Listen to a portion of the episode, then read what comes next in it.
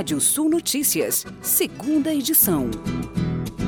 Marrocos apreende mais de 1,3 toneladas de cocaína vinda do Brasil. A droga estava em um container fechado com selos falsos da alfândega brasileira e que deveria ser entregue em portos da Europa.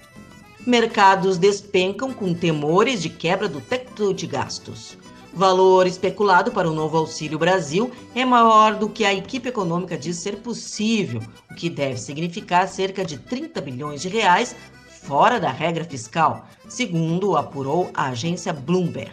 O novo programa de auxílio aos mais pobres, batizado de Auxílio Brasil, vai pagar até 400 reais por beneficiário, segundo vontade do presidente Bolsonaro, contrariando a análise do ministro da Economia, Paulo Guedes.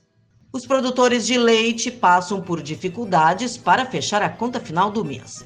Apesar de acumular alta de 6% no preço do litro, o valor gasto com a produção subiu 14%. A Embrapa explica que os custos do milho e soja são alguns dos fatores que impulsionaram o aumento de gastos. Esses produtos foram afetados por diversos fatores, como seca, geada e desvalorização cambial. Defensivos agrícolas e fertilizantes também tiveram alta acentuada, impactando no bolso do produtor.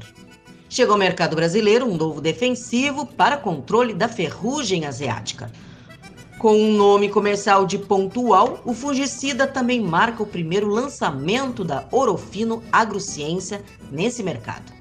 O fato deve resultar em maior market share nesse segmento e está atrelado aos planos estratégicos da companhia, que envolve o aumento progressivo do faturamento para chegar até 3,5 bilhões de reais até 2026. Para o desenvolvimento do fungicida, a empresa investiu durante cinco anos em pesquisas conduzidas por profissionais da área, a maioria com titularidade de doutores. Ao todo, antes da indústria chegar à versão final do produto, foram criados 11 protótipos na primeira geração e outros 5 na segunda geração.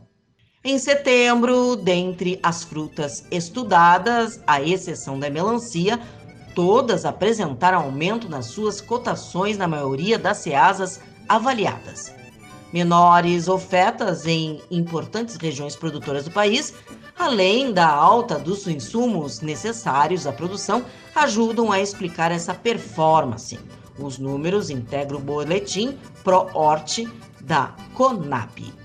Já o volume exportado na parcial do ano até agosto foi 23,27% maior em relação ao mesmo período do ano passado. E o valor foi 27,58% mais elevado. Destaque para os envios de manga, limão, maçã, melão, banana, mamão e melancia. Desvalorização cambial, boa qualidade das frutas, alguns acordos bilaterais firmados para abertura de novos mercados, executados pelo Ministério da Agricultura e demanda externa aquecida, explicam os números positivos. E a Caixa Econômica Federal ajudará a plantar mais de 600 mil árvores em dois estados programa promete plantar 10 milhões de árvores em cinco anos. Primeiras iniciativas apoiadas serão em Minas Gerais e Tocantins e prevêem inclusão social de pessoas em vulnerabilidade. A suspensão das vendas de carne bovina para a China completou 45 dias hoje, sem expectativa de retomada e com reflexos no mercado, como quedas na exportação da proteína e no preço do boi gordo. Os embarques para o país asiático, maior comprador da proteína animal do Brasil, foram interrompidas pelo Brasil no dia 4 de setembro, após casos suspeitos de vaca louca terem sido notificados em Minas Gerais e Mato Grosso. Com a paralisação das vendas, sem data de terminar por parte da China, a tonelada da carne bovina exportada por dia útil caiu pela metade em outubro, tanto em relação a igual mês do ano passado, como na comparação com setembro deste ano, segundo dados da Secretaria de Comércio Exterior, ligado ao Ministério da Economia. Até a terceira semana de outubro, o Brasil vendeu 4,5 mil toneladas de carne na média diária, contra 8,1 mil toneladas no mesmo mês do ano passado.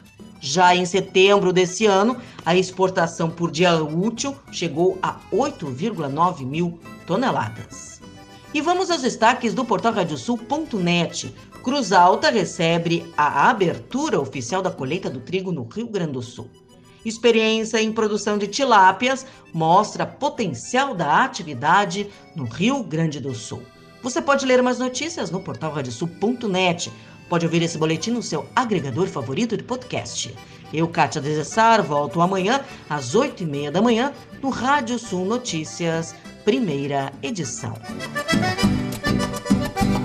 Previsão do tempo. Olá, ouvintes da Radiosul.net. Noite dessa terça-feira no Rio Grande do Sul, com céu com poucas nuvens na maioria das áreas. Santa Catarina tem nebulosidade, ventos fortes no litoral e no Paraná nebulosidade e chuva fraca na maioria das áreas.